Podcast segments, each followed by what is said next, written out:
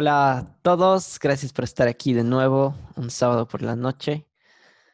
Ah, aquí conversando con mi amigo Carlos Machicao. Uh, Masti, ¿cómo estás? Todo bien, Allen, ¿tú? Todo bien, todo bien. Tenemos una buena charla para, para hoy día, el tema es interesante. La verdad que sí, a mí me ha parecido súper interesante y lo bueno es que vamos a contar los dos algunas cositas para, que no sé, quizás les, sí, quizás les, les, no sé, les suene interesante o quizás vayan a leer un libro después o ver un documental, qué sé yo. Pero bueno, creo que sí son un tema bien interesante. ¿De qué vamos a hablar, Masti? O Carlos, ¿cómo, ¿cómo prefieres que te, que te diga? Sí, Masti está mejor, se siente más natural. Em, bueno, hoy día vamos a hablar de, de dos temas que se entrelazan un montón, yo creo. Ah, porque se, mezclan, se vuelve diferente de diferenciarlos, ¿no? Entonces, cuando nos enfrentamos a una de estas situaciones, la pregunta que tenemos hoy es, ¿será una idea revolucionaria o será un fraude? Porque nos hemos dado cuenta que hay algunas situaciones en las que podría ir a cualquiera de los dos lados.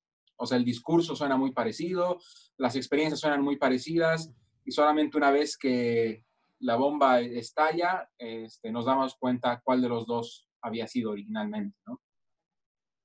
Sí, totalmente de acuerdo. Eh, lo que dices es, es bien interesante cómo va y hasta, y quizás tú desde tu perspectiva psicológica nos puedas decir si son la misma persona al final de, cuentas, sino de estos revolucionarios o estos que hacen estafas, si, quizás tienen hasta el mismo, qué sé yo, el mismo background y si los estuvieras consultando dirías, a ti te, te diagnostico con esto y al, al emprendedor igual le dirías lo mismo. No sé si te parece empezar, eh, no sé por qué, por qué ejemplo quieres empezar. A ver, si vamos por, por los fraudes primero y después vamos a ideas revolucionarias que podían haber sonado parecido al principio.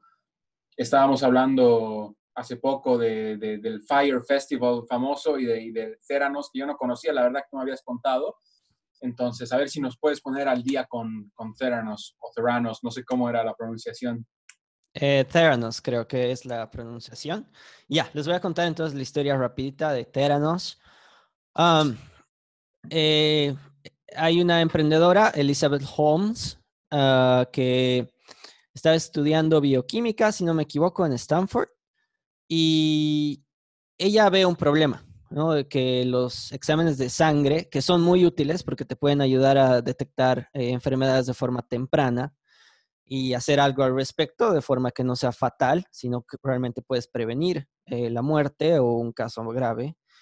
Eh, necesitabas un, necesitas que te saquen sangre, ¿no? Entonces muchas personas no ni siquiera se tomaban los test porque requiere ir al doctor, que te metan una jeringa, te saquen un montón de sangre, más si están haciendo tests ah, bastante complicados. Eh, necesitan harta sangre, entonces te sacan unos tres, cuatro tubos de, sangre para hacer los tests y de ahí recién te lo mandaban. Lo que ella decía es, ¿sabes qué? Aquí, ¿qué tal si me pincho un poquito y con una gotita me pueden hacer todos estos tests? Y claro, la idea suena genial, todo buenísimo. Y así Elizabeth Holmes empieza su emprendimiento, ¿no? Entonces ella estaba, ella era muy carismática, y cuentan las personas que la conocían, ella piensan que fingía su voz. Si es que ahorita buscan un video de Elizabeth Holmes, ah, van a ver que habla muy grave para, para su contextura. Eh, ella, no, ella siempre dijo que esa era su voz, pero muchos que la conocen de hace tiempo dicen que no, no es realmente su voz. Entonces ella empieza así a hacer con su carisma, con su voz ah, imponente, digamos, en las reuniones, que definitivamente llamaba la atención. Empieza a atraerle el, interés de varios emprendedores, de varios, eh, de, muy, de mucho renombre, con mucho dinero, eh, ex inversores de Apple, alguien que había sido, eh, no sé, presidente, no sé si es presidente o gerente general del fondo la Reserva General de Estados Unidos. Entonces eran personas, eran personas muy importantes y empieza a, levantar fondos. En un punto, Teranos empieza, eh, estaba valuada por más de 3 mil millones de dólares, ¿no? Y Elizabeth Holmes también. ¿Qué es lo que pasó? Eh, Elizabeth Holmes saca, eh, obtiene ah, tratos con CVS, que vendría a ser, digamos, como un hipermaxi en Bolivia, ¿no? Están en todos lados, tienen sucursales en todo, en todo el país ah, y hacen una, un trato, digamos, con hipermaxi farmacia, CVS y oh, Walgreens, perdón, era Walgreens, eh, que es lo mismo, eh, pero de otra marca. Y cuando van a hacerse los tests, eh, les pinchaban, sí, pero a veces les decían, ok, para este test tenemos que pinchar, pero para este otro te tengo que sacar nomás. Entonces ya de entrada estaba medio raro. Pasan así las cosas, sale al público, eso es lo más interesante. Y ya voy a ir directo al punto, a, lo que ha sido grave de esta historia, porque hasta ahora parece una historia buena de una mujer emprendedora que todo Silicon Valley estaba, wow, estaba impresionado por este Elizabeth Holmes. ¿Qué pasa? empiezan a haber personas que trabajaban en Terranos que empiezan a lanzar información, quizás de un poco de forma encubierta, y lo que hacen es que denuncian que Terranos en realidad no estaba haciendo estos tests de la forma que ellos estaban diciendo. Nunca habían tenido la tecnología para hacer estos tests. Todos los prototipos que ellos tenían nunca funcionaron. Cuando venían inversores, fingían un test pero en realidad era otra máquina que ya había hecho los test días antes y les mandaban en fax, ¿no? Entonces, en una especie de fax, en una especie de email, y eso a los inversores les mostraban, y eso es lo que pasó.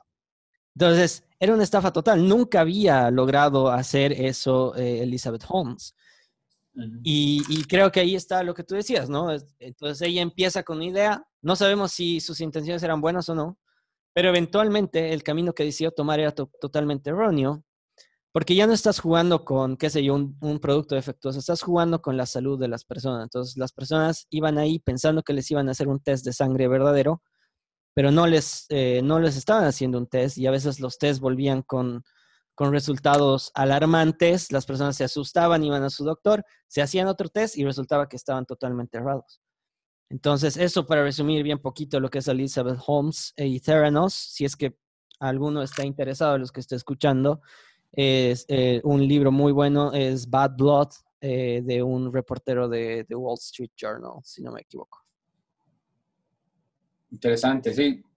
Fuerte realmente la, historia y lo complicado es que no es el único caso, ¿no? Mencionábamos hace un, hace un rato el tema este de Fire Festival, que si bien no se ha metido con, con la salud de, de, la gente, ha sido muy, muy llamativo igual. Um, y parte de las cosas que tienen en común Ah, el tema de, The Theranos y The Fire Festival, es que alrededor de ambos se han hecho libros y, películas, bueno, y, documentales, digamos, ¿no? Entonces, ah, para poner en contexto el tema de Fire Festival, para los que no han escuchado, era eh, un scam. Un, emprendedor, este, su, nombre, eh, su apellido era McFarland, no me acuerdo el, nombre primero, pero bueno, el tema es que igual consigue un montón de inversores, eh, sube, sube al bote a, a, Kylie Jenner y como, como influencer a hacer publicidad para, para, un evento que supuestamente iba a ser el festival musical de, del siglo, básicamente. Um, iban a ir todo tipo de, de, bandas y artistas súper famosos. han comprado una isla en el medio del Caribe para hacerla. Um, entonces iba a ser supuestamente un montón de lujo y cosas así. Um, y lo curioso es que sí se, se da el, el festival, o sea, llegan a, a, vender todo en 48 horas, o sea, en 48 horas se vende todo, todo lo, que tenían capacidad de, entradas para, para, el evento, carísimo, obviamente. Este, se junta un, montón de, de, plata, hay inversores también de por medio, hay gente dándole su dinero a este, a este McFarland, invirtiendo de a montones. Em, y cuando está en vivo, yo me acuerdo de, de esos días que se escuchaba algo de, del Fire Festival, y comienza a explotar súper rápido cuando la gente estaba ahí y no tenían dónde dormir. Ah, habían colchones botados, mojados por, por la lluvia, eh, que la gente se estaba peleando por, por, por, conseguirlos. Estaban saqueando carpas unos de los otros para poder tener comida y dónde dormir, porque de verdad estaban en el medio de una isla vacía, este, porque no era nada lujoso, no era nada fancy ni, ni, ni, glamoroso como lo habían vendido. Este, era, era, un, desierto con, en, condiciones pésimas para la gente, que les daban comida en, en unos tuppers de, de, a peso con tres lechugas y un pedazo de carne, digamos, ¿no? Eh, entonces ha, ha, explotado súper rápido y también era, era otra cosa similar como lo que tú dices, ¿no? Habían influencers, social media estaba loca con, con, con el evento, este, era el entrepreneur del siglo, este tipo yendo de entrevista a entrevista, igual que, que Holmes. Um, y era todo un fraude, básicamente. Entonces, creo que lo, que quería preguntarte y, que, podamos comentar era, antes de, ver el por qué y cuál es el tema más profundo de, esto, también tenemos otros ejemplos que, son más chiquitos, ¿no? Que los hemos visto incluso en Bolivia, tú y yo, este, con discursos así de buenos que nos traía gente, que no sabemos si, si, eran cuál de estos dos, idea revolucionaria o, fraude, ¿no? ¿Te, acuerdas de algunos de esos también? de los que se me vienen a la, mente, por ejemplo, se me ocurre así bien rapidito, no sé si estás buscando en específico, pero eh, por ejemplo, había una estafa piramidal de, diamantes y había otra del Bitcoin, por ejemplo, ¿no? Y era una persona, me imagino, que la verdad es que nunca supe quién fue el que empezó, pero ya se distribuyó tanto que un montón de gente cayó. Pero básicamente te decían, oh, Bitcoin está creciendo y era justamente el año que Bitcoin se ha disparado, ¿no? Desde de valer centavos a valer casi 10 mil dólares cada Bitcoin. Eh, y han aprovechado eso, pero en realidad te decían, sí, vamos a comprar Bitcoin, tú paganos, no sé qué, pero no, en realidad no estaban comprando Bitcoins, ¿no? Lo único que estaban haciendo es ser una estafa piramidal, ¿no? Entonces las, las personas tenían que traer más personas para que vayan y vayan y vayan y, se junten, ¿no?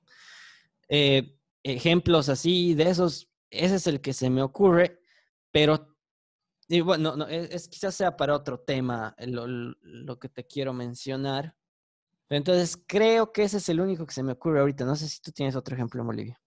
Yo me acuerdo que, mm, que mi papá cayó en uno, de hecho, porque mm, la, la, oferta era básicamente, y, tenían un seguro con el banco y todo el cuento, o sea, estaba muy bien armado.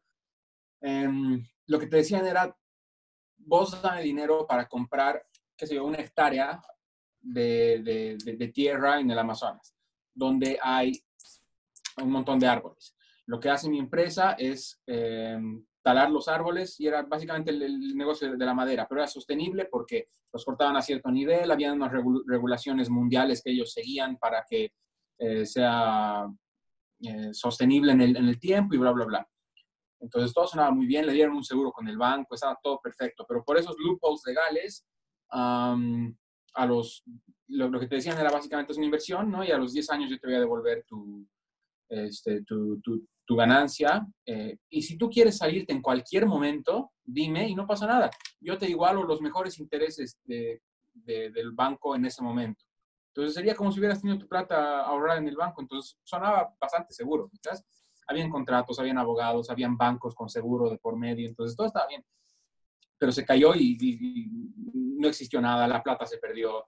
Este, y como te digo, era todo basado en loopholes legales, porque si bien las aseguradoras tienen que tener ciertas garantías, eh, las garantías estaban a nombre de otra persona, este, no del dueño, no, no, entonces eh, en todo ese enredo de, loopholes legales eh, hubo eso. Em, pero al mismo tiempo tienes, e, este, bueno, les, les gusta a ellos diferenciarse entre que no son pirámides sino que son marketing multinivel, que es otra cosa completamente distinta. pero les va bien y existe. Y, son años que siguen vendiendo terrenos, igual que este otro scam, este, y que les va súper bien. Yo me acuerdo a, estos amigos del Urubó, por ejemplo, que venden terrenos en el, Urubó.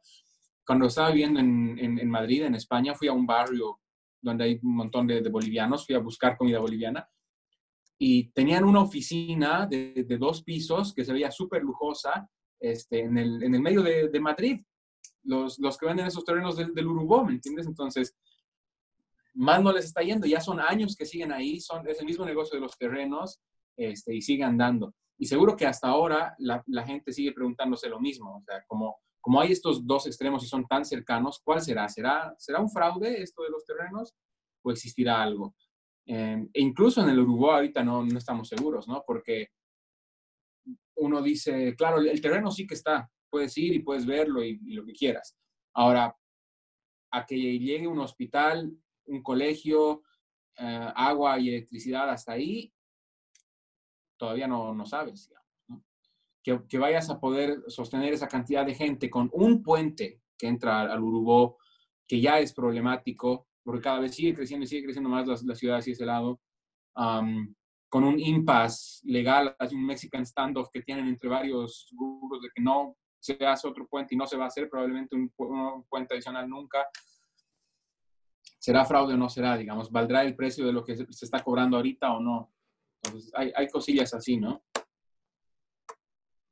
Claro, totalmente. Lo que dices, eh, sí, creo que en Bolivia hay de estas, pero por todo lado, y no te das cuenta hasta quizás muy tarde o no sabes, no sé, no sé la verdad. Pero lo que te quería mencionar es, por ejemplo, hay, hay otro ejemplo, digamos.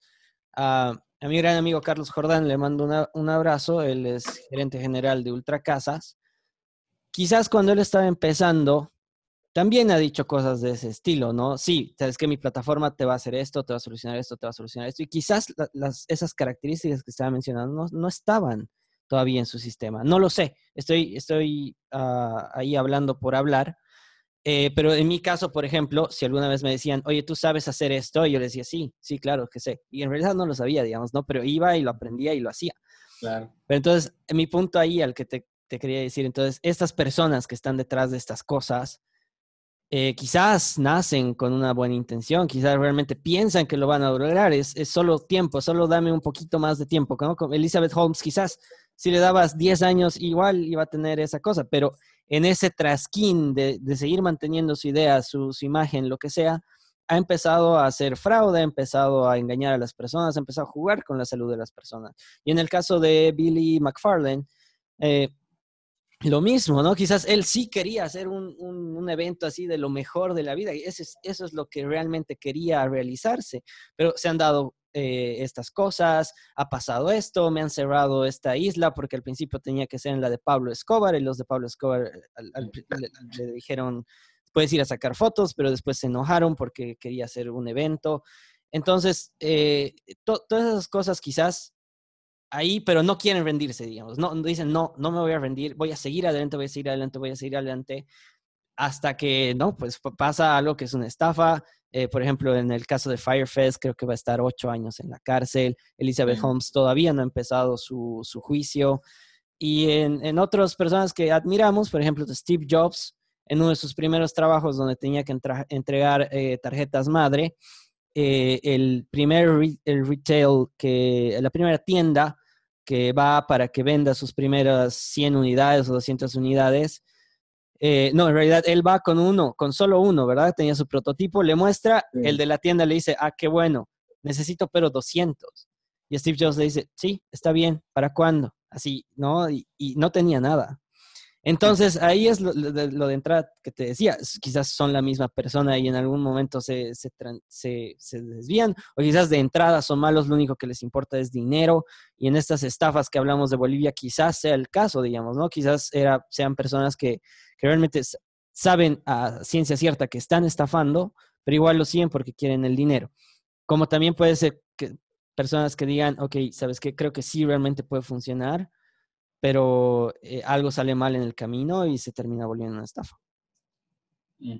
Sí, es, un buen punto porque en la comparación que haces, eh, estás mostrando lo, que dice nuestro, nuestro título, ¿no? Puede ser fraude, sí, hay, hay ejemplos, pero también hay ejemplos de gente que sí lo ha hecho y sí lo ha logrado con un perfil y una historia súper parecida, digamos, ¿no? Y sí que han revolucionado el mundo y sí que han cambiado todo y sería hasta menos creíble, o sea, lo, de, lo de Elizabeth Holmes, por ejemplo, hasta te lo puedes creer, hace sentido, digamos, que se pueda hacer una cosa de, esas. Pero si alguien te decía que ibas a, romper la industria hotelera, por ejemplo, con, Airbnb, ah, probablemente era un discurso hasta más difícil de hacer, digamos, ¿no? Y sí que ha funcionado, y sí que ha pasado. lo mismo con Bitcoin, o sea, imagínate el discurso del que estaba comenzando a jugar con, con este tema, o sea, decirle a alguien que, va a valer millones eh, eventualmente, o sea, es súper difícil de que, alguien, de que alguien te crea, digamos. Entonces, cosas más increíbles han pasado, digamos, ¿no? Y ahí creo que em, podemos analizar de, dos lados. Em, ahora que lo mencionas, podemos analizar a estos protagonistas, pero también a la gente que los sigue, ¿no? Entonces, a, lo que me refiero es, creo que el hecho de que se han estado volviendo famosas, famosos estos, estos fraudes también, es gracias a que han habido ejemplos reales. Entonces, como ha habido un Airbnb y yo me lo perdí, cuando haya un Bitcoin, voy a hacer lo que sea por no perdérmelo. Y cuando haya un, un, Theranos, voy a hacer lo que sea por no, no perdérmelo. Y, y, eso por ahí pasa incluso en la cabeza, no solamente de los usuarios finales que, que, se compran eso, sino de los inversores también, digamos, ¿no? O sea, por ahí ese es el siguiente Uber. Y yo quiero estar en el siguiente Uber, ¿me entiendes? Entonces, está este fenómeno bastante millennial que, que has debido escuchar alguna vez que le llaman FOMO, Fear of Missing Out, que es básicamente el, miedo a perderse de algo, digamos, ¿no? Eh, ahí está, justo. Entonces, sí, creo que viene, viene por ese lado. ¿Qué, es lo que tú ibas a decir al respecto? No, sí, eh, cuando estabas empezando a mencionar lo que dices sobre... Eh, primero me parece excelente analizar a las dos personas, ¿no? A los que los siguen o invierten en esa persona o le creen o le, lo que sea, ¿no? Sus clientes, lo que sea. Y por el otro lado está el creador. Y creo que son dos tipos diferentes de persona. Pero cuando estabas hablando de los inversores en específicamente, sí, eh, justamente te iba a mencionar, hay lo que en Silicon Valley se llama el fear of missing out, que es básicamente el miedo a perderte la oportunidad, digamos, ¿no? Y lo que es chistoso es que tú, nosotros como personas normales, regulares, eh, se nos hace difícil pensar que esas personas millonarias, multimillonarias, eh, que tienen millones para gastar, para invertir, sufren los mismos efectos sociales que nosotros, porque ¿qué es lo que pasa en esas comunidades de inversores? Que se van a hacer la burla entre ellos en el, que ha dicho no a Apple, el que ha dicho no a Uber, el que ha dicho no a Airbnb, entre ellos, entre su grupito. Pasa lo mismo que pasa en el colegio para nosotros, por ejemplo, ¿no? Eh, ah, este burro se ha, no ha hecho lo que teníamos que hacer y ah, jaja, chistoso. Pero esos inversores que son millonarios también porque ellos se burlan, ah, este tiene millones y no billones, por ejemplo, ¿no? Entonces, es súper interesante y justo iba a mencionar eso del FOMO, y, pero ahora te, dejo para que sigas hablando de lo que tenías que hablar. Pero es, es, un, es un efecto bien interesante, ¿no? Entonces, incluso por más de que tú no estés 100% convencido, dices, ¿sabes qué? Antes he seguido mi intuición y me he equivocado rotundamente. Entonces, quizás ahora no, no sigo mi intuición y le creo a esta persona, toma el cheque de millón, 10 millones, 20 millones. Es un buen punto, sí, yo, creo que va por ahí. Entonces, a ver, ya, que hemos comenzado a, discutir del lado de afuera, de, los que siguen a, estas personas, después las, podemos hacer la segunda parte de analizar a las personas en sí mismas, a los protagonistas. Pero a ver, entonces creo que sí, creo que un punto de esto es por qué seguimos y nos creemos esta vaina. Uh, puede ser fear of missing out en, en, gran medida. Este, como decíamos, hay, gente que sí la ha hecho, entonces, ¿por qué no puede pasarme a mí, digamos? ¿no? Y creo que puede venir por un lado bien similar a lo que pasa con la lotería, por ejemplo. O sea, en, Bolivia creo que no es tan fuerte, pero en, en, España y en Europa en general hay montones de, de, empresas de, de, lotería y la gente hace filas interminables todos los días para comprar un, un ticket este, y juegan a diferentes cosas y demás, pero bueno, la, lotería es un montón, entonces se, vuelve un poquito de, eso, lo, que decías, ¿no? A veces he seguido mi instinto y no ha funcionado, por ahí voy en contra de, de mi instinto y, algo pasa, digamos, ¿no? Por ahí si invierto en esto me, va a funcionar y para la gente de la media, como, como nosotros, no inversores con, con millones de, de dólares, creo que es parecido a la lotería, digamos, ¿no? Es como que puedo gastar 100 pesos eh, en un billete de lotería o puedo gastar mil en, darle a mi, a mi, amigo, digamos. A ver, según él me va a devolver 1500 en, en dos meses. Por ahí, ¿me entiendes? Por ahí pasa, por ahí es. Y, creo que lo que nos engancha es, es, que es fácil. Todos queremos dinero, o todos queremos fama, o todos queremos este, ser, ser, millonarios. Es, el American Dream, digamos. ¿no? Es, es, lo que nos han vendido durante ya varias generaciones eh, del, sueño americano, de que seas quien seas, por más que hayas venido de, la pobreza y de la nada, la puedes hacer. Entonces, esa es, la, promesa del sueño americano, ¿no? Entonces, creo que viene por el mismo lado lo, de la lotería y lo de nosotros creyéndonos eh, estos discursos. eh, de que mañana puedo ser millonario. Y ese rato te acuerdas de tu trabajo, este, de tus deudas, eh, que odias tu trabajo, que tienes un montón de deudas, entonces mañana podría acabarse todo y podría estar en mi yate en, una isla en el Caribe. Entonces, ¿vale la pena para mí arriesgar? Para mucha gente la respuesta es sí, digamos, ¿no? Entonces, eh, la respuesta del lado psicológico para mí, por, ese lado que, estaba pensando, ¿qué puede ser? Y la lotería y los juegos de, azar han sido la, respuesta para, para, mí, por lo menos. Es que, mira, cuando estaba, les voy a contar una, una historia. Cuando estaba en la universidad eh, estudiando psicología, hay mucho de trabajar con, con, estos ratones para hacer experimentos porque la química cerebral y la, electricidad cerebral también de, de, los ratones es muy similar a, los humanos. Es la más similar que tenemos en un animal en el que se pueden hacer experimentos. Em, entonces, por eso es que, se hacen muchos experimentos en, ratones. En este experimento, que, hacíamos era básicamente uh, conductismo, era, uh, condicionamiento operante, digamos, que es básicamente cómo aprenden las personas. Si el ratón se acerca un poco a la palanca, le doy un poquito de comida. Si la, y, así cada vez. Entonces, cuando solo se acerca a la palanca, dejo de darle comida, pero cuando se apoya, le doy comida.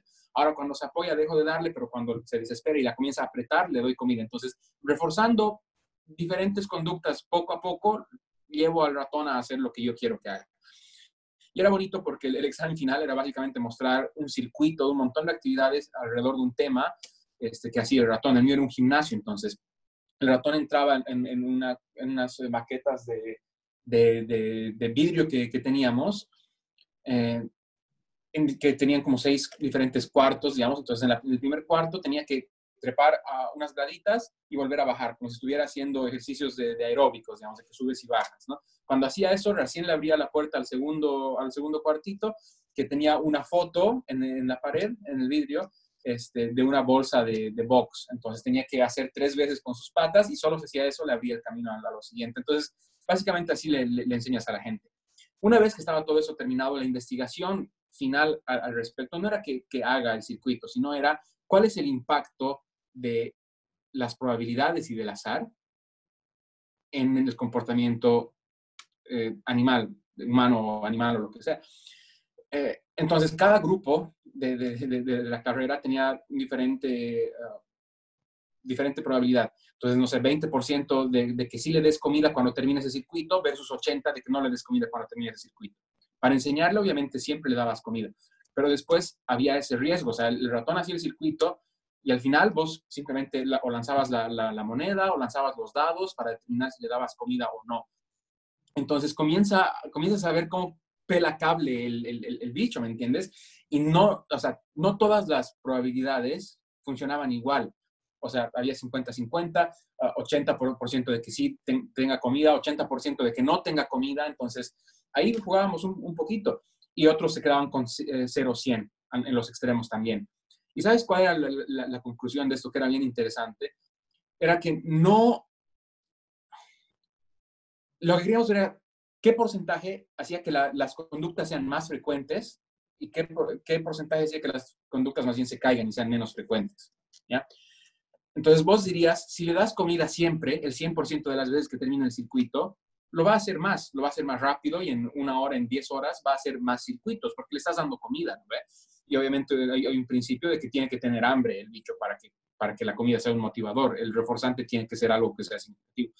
Pero no era así. Cuando le dabas 100%, seguía haciendo su, rutina más o menos lo mismo.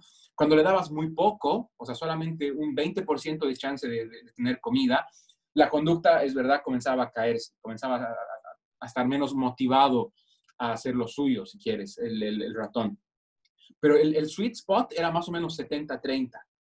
Con el 70-30 se disparaba, o sea, si 100 era la, línea base de, de, tener este número de conductas, con 70%, por más que lo reforzabas menos y utilizabas menos comida para, para motivar al, ratón, comenzaba a esforzarse más y más y más y más para hacerlo más rápido, más frecuente, uh, sin errores, ¿me entiendes? Um, y, y, era por eso, o sea, cuando llegabas ahí, lanzabas una moneda, le dabas o no comida. Entonces, la conclusión iba por ese lado, o sea, la, gente y la química de nuestro cerebro funciona así. Um, comienzas a desesperarte cuando no entiendes por qué a veces ganas y a veces pierdes. ¿me entiendes? Entonces, no es que, no es, no es que te frustras y, ya fue, cuando el porcentaje de ganar es correcto, y eso pasa con las máquinas, los slot machines, ¿no ves? Las, máquinas de, jugar al azar, la ruleta famosa, todos estos juegos de azar se basan en eso, porque saben que vas a entrar en una conducta compulsiva eh, por tratar de, ganar cuando tu cerebro en algún porcentaje no cacha cuándo está ganando y cuándo está perdiendo. Entonces, creo que ese puede ser uno de los puntos de fondo de, por qué nosotros los, seguimos a estos, amigos. ¿Qué opinas? Tiene sentido. La verdad, nunca sí sabía de esto de el reward, el premio aleatorio, ¿no? Eh, sí sabía uh -huh. que era más eficiente que siempre premio o nunca premio. Bueno, nunca premio obviamente no iba a funcionar, pero esto de, de aleatoriedad en el premio sí tenía conocimiento de que de que era así como funcionaba y sí sabía que los juegos de azar básicamente funcionaban de esta forma, pero no había hecho la relación de esto con lo que estamos hablando ahora, ¿no? Con esto de las personas que quizás están queriendo invertir en algo para ganar dinero, eh, ya seas inversor o incluso del lado del cliente, quizás voy a comprarle este producto que no sé si está funcionando o no, pero para ver si me mejora la vida de alguna forma, porque básicamente compras algo porque algo de alguna necesidad tuya está satisfaciendo. Pero entonces, por lo que me dices, y haciendo, siguiendo esta comparación que tú has hecho, entonces básicamente nuestro comportamiento no es nada racional, por así decirlo, o más bien es totalmente racional. Y te lo pregunto esto porque a veces cuando, digamos, vamos a comprar algo o hacemos nuestras compras y, digamos, queremos comprar un auto y decimos, ok, vamos a analizar estas variables y demás, nos consideramos personas bastante racionales. ¿Verdad? Eh, pensamos de nosotros que somos bastante racionales y vamos a tomar la mejor decisión que nos convenga según datos, según precios, según comparación de varias marcas y demás. Pero por lo que me dices, quizás entonces no seamos tan racionales. En realidad, en el momento ahí justo eh, te tiran alguna bola curva, no sé, que si estás en el, estás comprándote un auto, ya has gastado 10 mil en comprarte un auto y te dicen mil dólares más para los asientos de cuero y dices, bueno, mil dólares más de 10 mil no es nada, entonces sí, ya dale los asientos de cuero. Pero haciendo un análisis bien frío, son mil dólares más. Claro, totalmente, es, un buen punto. Yo, yo creo que queremos ser racionales y en nuestro intento de ser racionales hacemos totalmente lo, lo opuesto. Y al final lo que hacemos es, eh, en vez de basarnos en argumentos lógicos, nos basamos en cualquier cosa que, nos, nos provoque ese impulso y tratamos de volverlo lógico para justificarnos a nosotros mismos. ¿Me entiendes? Porque en el tema de los autos, lo, mismo, tú dices, sí, lo que pasa es que este tiene mejor eh, garantía y este tiene mejor motor y bla, bla, bla, hasta que la chica que te gusta dice, uh, uff, qué lindo ese auto. Y está vendido, ¿me, ¿me entiendes? Se acabó, o sea, y después lo que tú vas a decirte a ti mismo, no vas a decir, uy, es que le gustaba a esa chica no te lo vas a decir nunca porque queremos jugar a ser racionales. Entonces vas a decirte, lo que pasa es que si bien la marca tiene más garantía, este, el motor es un poco más grande, o el motor es japonés, o el motor es lo que sea, ¿me entiendes? Entonces vamos a jugar a ser racionales. Y creo que lo mismo nos, nos ha pasado eh, desde siempre con, con el tema de, de, los dioses, digamos, ¿no? En, en, en el inicio de, de la historia. ¿Por qué llueve? Entonces sí que quiero ser racional, o sea, como humano quiero ser racional, quiero entender por qué llueve, pero como mi inteligencia me da hasta cierto lugar, hay un Dios de la lluvia. Y es cuando, cuando pasa algo malo. Y esto del, del reforzamiento aleatorio viene con lo mismo. Cuando hacemos sacrificios y matamos a, a una virgen, a veces hay buena cosecha. Mm. Entonces, este año hemos matado una virgen y ha habido buena cosecha. Entonces, al próximo vamos a matar una virgen para que haya buena cosecha, ¿entendés? Y si no lo hago, voy a tener miedo porque segurísimo, según yo, que va a haber mala cosecha. Entonces, creo que queremos ser racionales, pero fallamos durísimo en ese intento. Creo que puede venir por, por ahí. Se está tomando agua. Eh, sí, justo. ¿tienes, tienes, tienes sentido lo que dices. Y no, tremendo caso ese de si matamos vírgenes, a veces llueve, a veces no. Con que funcione la, una una buena parte, dices, ok, entonces esto es cierto, ¿no? Entonces, claro. En hacer un montón de cosas. Y ahí también podemos explicar, no sé si todo, no sé si todas las personas podríamos, todas estas estafas de las que estábamos hablando, eventos y demás, se pueden explicar por esto. ¿O tú crees que sí, que realmente es la explicación detrás de por qué estas personas pueden cautivar a una audiencia? Es, no es por ellos mismos, bueno, quizás un poquito por ellos mismos, pero es más por los miedos, eh, dudas, irracionalidades que estas personas tienen. Yo creo que hay, un poquito de, ambas partes. Creo que también tienen su mérito los, los, que lideran estos, estos movimientos. mérito entre, comillas. ¿Perdón? Mérito entre, comillas, te decía. Sí, no, no queremos reforzar ese, esa, esa, No, total. Eh, sí, sí, o sea, tiene un mérito en que la situación se dé. Em, yo creo que tienen, tienen algo que ver también. ¿Sabes qué? Me, hacen pensar estos otros, estos amigos, estos personajes, em, me hacen pensar en los cultos. Estaba viendo un documental de cientología, por ejemplo, Scientology, el, el, otro día, y es tan loco que no tiene ningún sentido. O sea, este tipo, um, L. Ron Howard era, ¿no? L. Ron something, el, fundador de, la cientología. Y era, era un loco, he visto filmaciones de él, era un extravagante, a eso me, quiero ir. Todos los amigos psicólogos que me vean en la grabación y a mí diciendo loco me van a juzgar. Era un extravagante, este, era muy flamboyant y, hablador y raro en la forma en la que hablaba, etc. Eh, y la gente comenzó a seguirlo. Y comenzaba a cobrar miles de dólares por programas de autoayuda, básicamente de liberar tu mente. Y cuando terminabas eso era un programa de liberar tu espíritu y a los niveles más altos, después de que todo incluía plata, de que le pagaban más y más dinero, eh, les daba la explicación final de todo esto. Y era que hace muchos años en otra galaxia nos hemos escapado en forma de espíritus y los humanos estaban aquí, pero eran como monos y los espíritus alienígenas nuestros que vienen de otra galaxia han ocupado los cuerpos humanos de, de estos monos sin mucho pelo que, que, habían en el planeta Tierra y esos somos los humanos ahora. Eh, entonces, después te pones a analizar y el tipo antes de, tener este culto era un escritor de ciencia ficción, era un autor.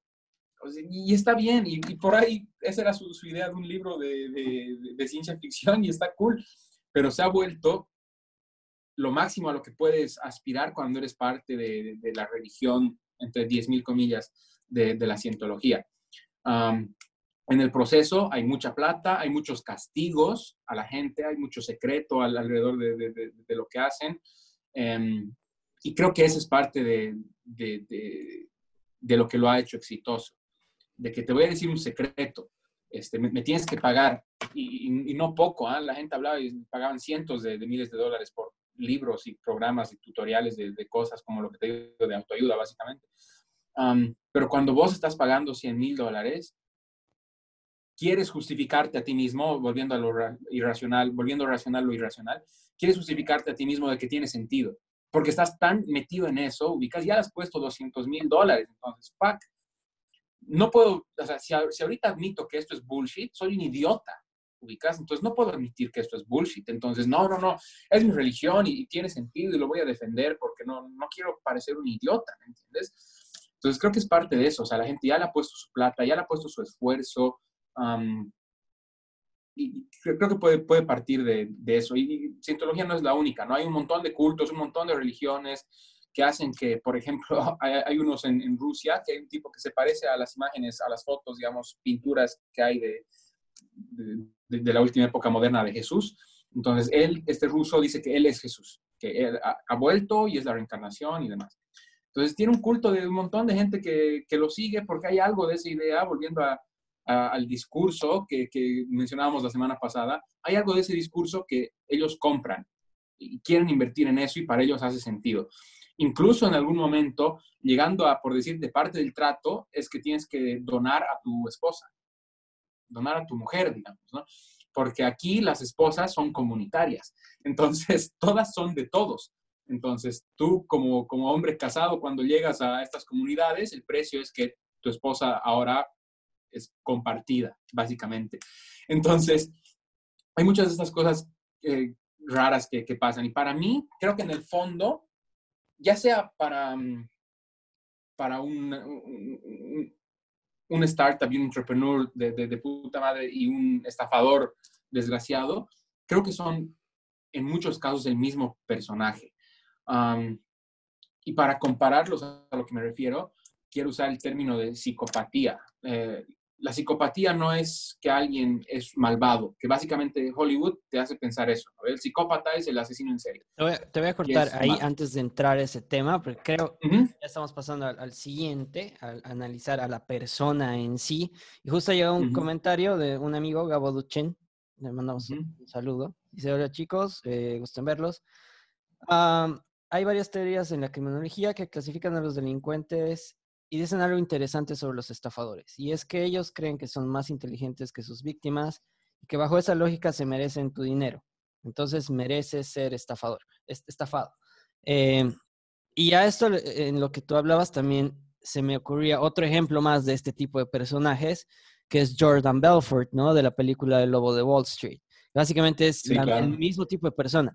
Y además, ahí también has mencionado algo de religión y de, pintarse como algo diferente. Y si te pones a pensar, todos los multiniveles habidos y por haber tienen algo de, fanatismo y religión, ¿no? Las personas que te dicen que te unas, no te lo dicen, o sea, no sé si todos saben que están dentro de una estafa o realmente les han vendido tan bien el cuento que se la creen de verdad. Que se la creen.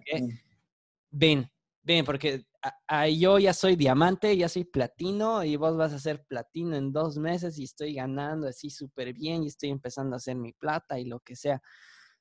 Y, bueno, ya, ya, y justo has empezado tú a hablar ya de la psicopatía, que me parece genial, porque creo que es un algo de lo, de lo que hay que hablar. Y solo un poquito para acotar y te dejo continuar eh, ya con los comentarios que te acabo de decir, lo de Gabo más. Eh, yo también pienso que son bastante similares estas personas estafadoras y estos emprendedores.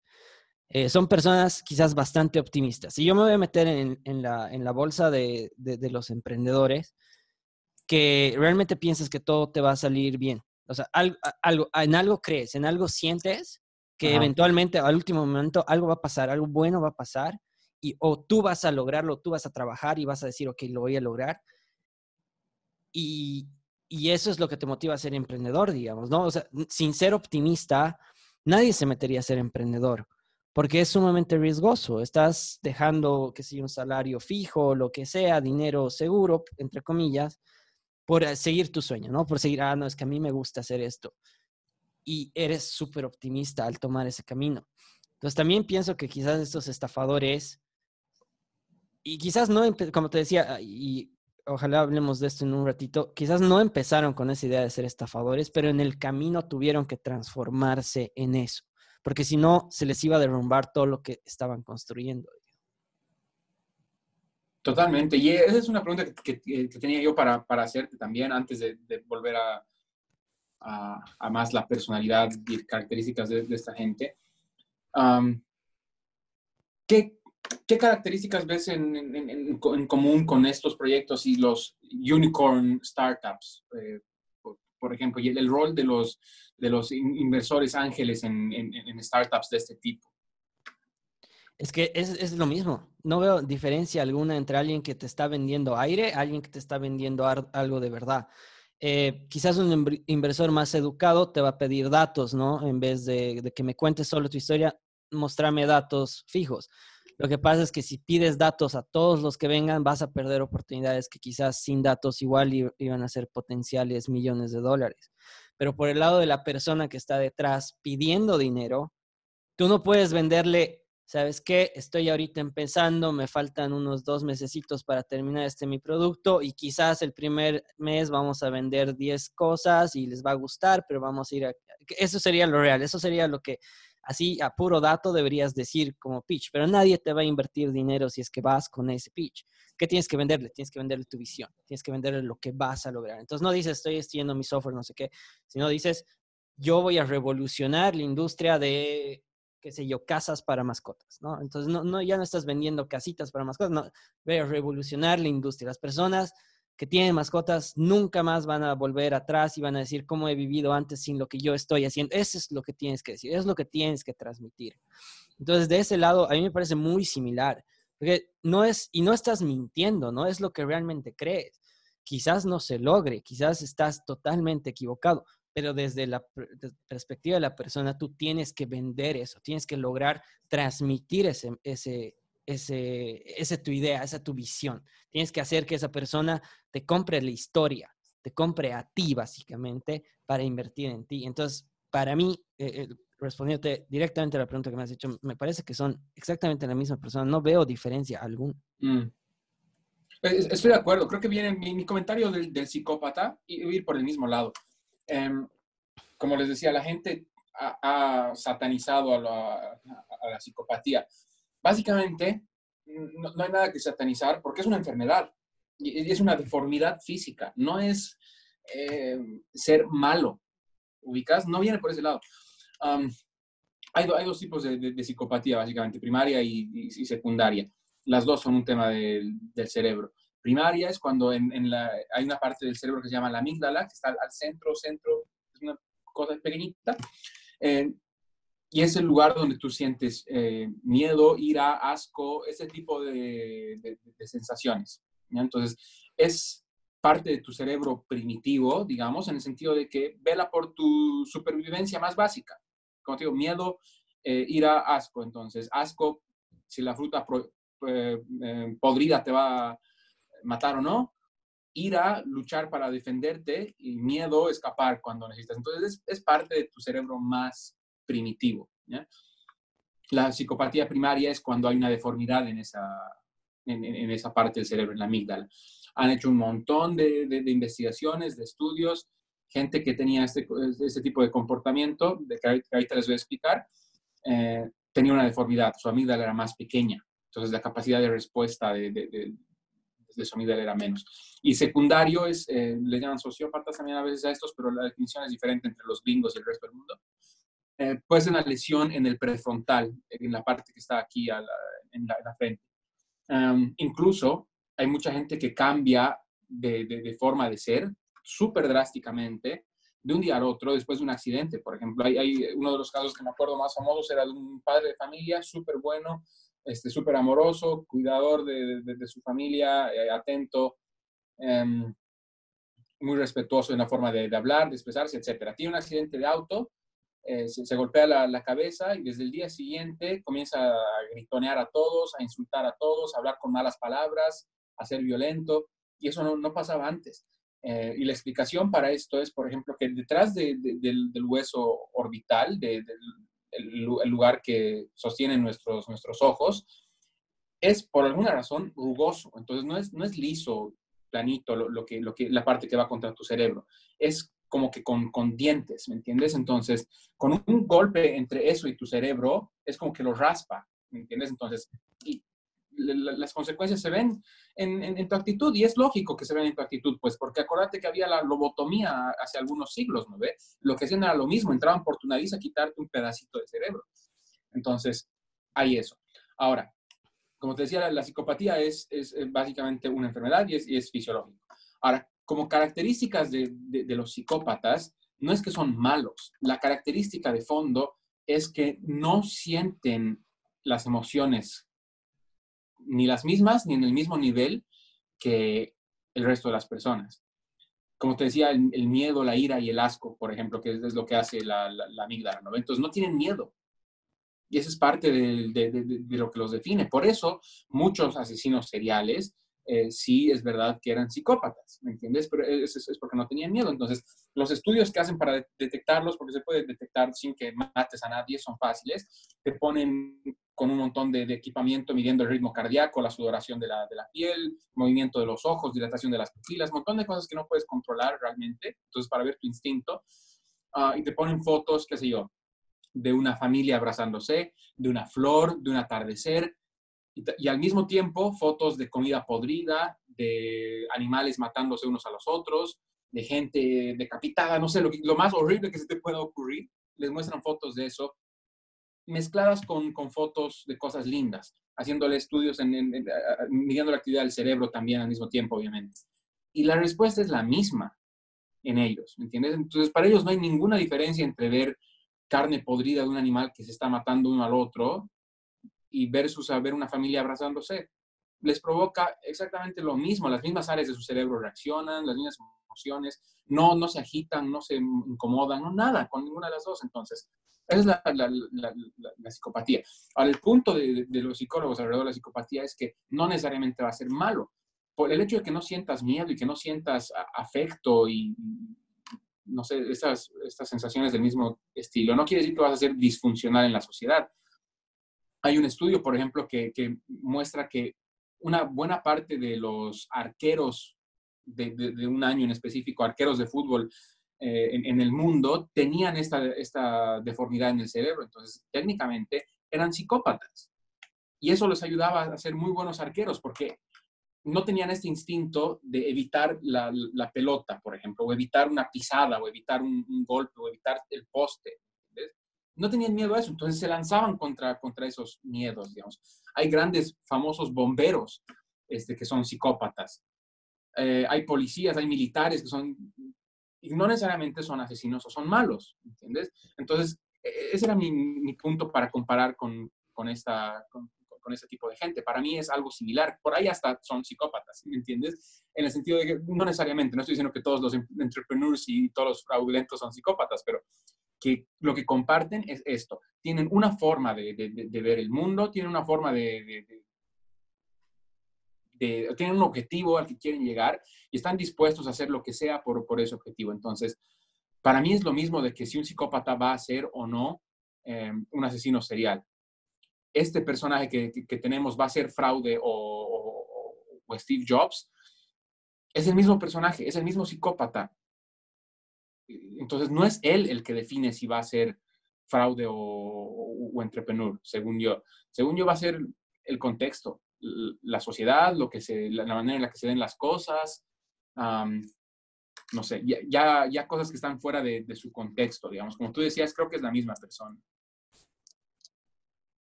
Interesante lo que hablas sobre psicópata, además casi que me llama psicópata en vivo, hablando, de emprendedores, pero tiene sentido. Y sí había leído esto e incluso ponían ejemplos de personas psicópatas eh, y mencionaban también varios líderes mundiales quizás son psicópatas, ¿no? Y mencionaba Trump, por ejemplo, una persona. Tiene sentido de, lo que dices, que quizás no tienen las emociones normales porque Sí, no, no es cualquier persona que va a ir y, se va a aguantar que medio país lo critique a muerte y seguir trabajando como si nada, porque no, no es fácil. O sea, estés de acuerdo o no estés de acuerdo con la persona, con lo que dice, con lo que hace, eh, no le puedes quitar mérito que ha logrado ganar las elecciones y, y pese a que todo el día en Twitter, y además que él está en Twitter todo el día, cuántas cosas leerá en contra de él, siga pudiendo trabajar después de una forma relativamente normal o como siempre lo he hecho, ¿no? Y, y cuando estaba empezando, no, eh, no para alabar la imagen de Trump, pero poner la típica imagen de emprendedor, digamos, que se pinta, que, que ha ido, no tenía nada o no tenía muy poco, bueno, tenía el apoyo de su papá y demás, pero él cuando ha hecho esos nuevos negocios se ha arriesgado mucho también, ¿no? Entonces, sí, estoy de acuerdo que, que algo hay diferente para mí era lo que te decía, ¿no? Soy altamente optimista, ¿no? Desde el futuro. Quizás no tengo todas las respuestas ahora, pero es como que siento que algo va a pasar. Siento que Steve Jobs también era de la misma manera, ¿no? Cuando decía su discurso en Stanford, decía, en algo tienes que creer, ¿no? Llámalo fe, llámalo dogma, llámalo destino, lo que sea. Tienes que creer que en algún punto de tu vida vas a mirar atrás y todos esos puntos, esos esos, eh, esas ah, vivencias que has tenido en tu vida se van a entrelazar de alguna forma mm, y, va a ser, y va a ser lo que tú has llegado ahora. Para mí eso es optimismo, ¿no? Eso es algo de pensar, de, sabes que ahorita quizás no es lo que estoy queriendo, pero esto que estoy haciendo sí va a funcionar para tal cosa. Entonces, sí, e, eh, creo que estamos concordando que parecen ser la misma persona.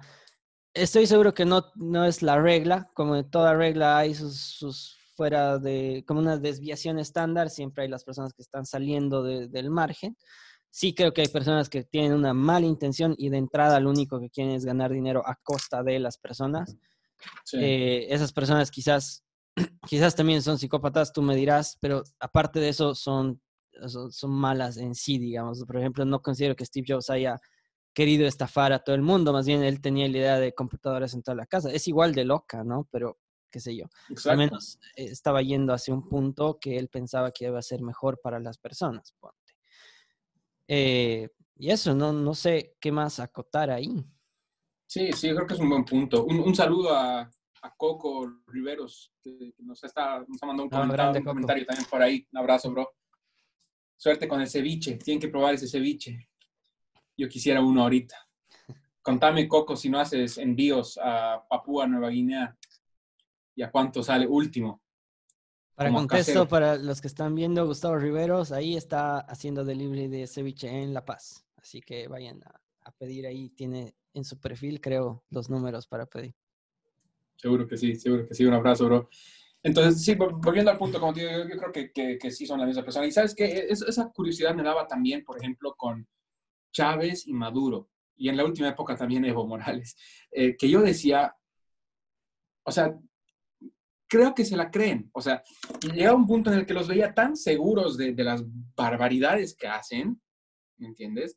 Que me llegaba, ya no me daba bronca, me daba empatía con, con ellos. Decía, puta, pobres tipos, ¿me entiendes? Porque en el sentido de que, ya, ya, ya no era bronca, era, era empatía, era decir, realmente se la creen, realmente creen que están haciendo bien, realmente creen que están haciendo lo correcto, ¿entiendes? Por su país. Están muriendo gente, están muriendo de hambre, uh, claramente te odian y, y, necesitan sacarte de, de, encima porque estás generando un montón de dolor y, por, y lo escuchas. Y, la gente, he visto filmaciones de, de, Maduro en una vagoneta leyendo grafitis de, cómo lo odiaban, viendo a millones de, de tus pobladores en, en, la calle, algún día pidiendo auxilio, otro día enfadados pidiendo que, que, te vayas, y seguir creyendo que tienes la razón, y seguir creyendo que lo estás haciendo bien y que es por el bien de ellos. O sea, ¿cómo, llega un punto en el que digo, no puedes dormir en, en, las noches con, contigo mismo después de hacer tanta mierda, a menos que realmente te la creas, realmente es probable que se la crean que estaban haciendo lo correcto y lo bueno. Están robando, están estafando, están pero ¿qué tanto puedes aguantar cosas malas? Entonces realmente te la debes creer, no, no, no debe haber de otra. Y eso me hace pensar de nuevo en, en entrepreneurs, en emprendedores, porque pasa algo parecido a, por lo que tú me dices, ¿no?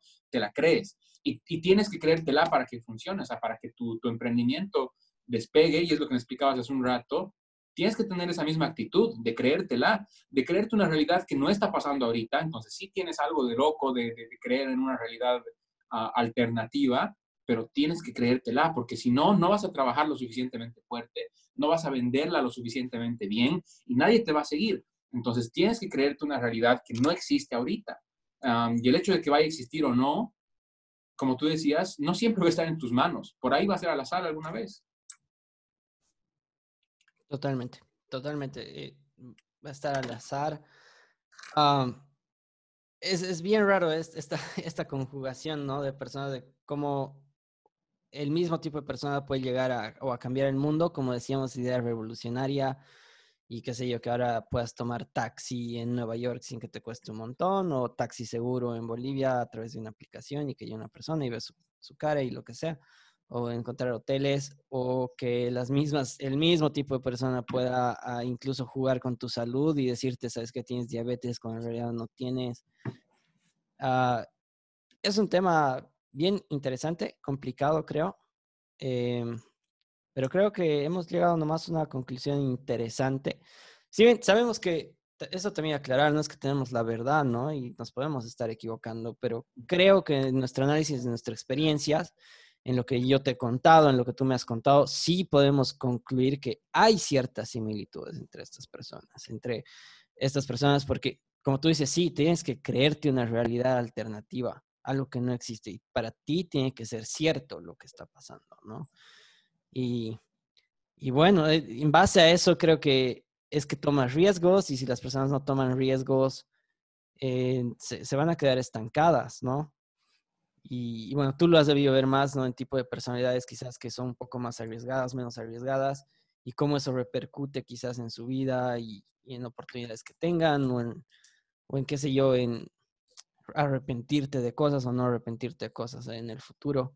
Hay, hay un montón de temas, de temas para, Totalmente. para, hablar ahí. Eh, no sé si tienes algo más que acotar, pero creo que hemos, que hemos tenido una buena charla hoy día y gracias a, a todas las personas que están viendo, Pietro, eh, Coco, Gabo. Eh, Greg, Un abrazo a, a todos ellos. tu y papá también está viendo. Así un saludo a todos. Entonces, y para, para cerrar en una nota positiva, supongo que la diferencia está en, no está mal tener esta visión diferente del, mundo, digamos. Siempre y cuando trates de, mantener un hilo a, tierra y, tratar de, verificar cada cierto tiempo si no estás haciendo daño a la gente más de hacer el bien. Por más que en tu cabeza creas que es lo opuesto. O sea, date a ti mismo el beneficio de la duda em, para frenar y, cuestionarte si estás haciendo lo, que deberías en este momento, digamos. Creo que eso es todo. Me parece una tremenda nota ah, para cerrar, el tono para cerrar. Y bueno, más si nos estamos viendo entonces. Seguro que sí. Un abrazo y un abrazo a todos. Gracias por vernos. Un abrazo a todos. Mil gracias.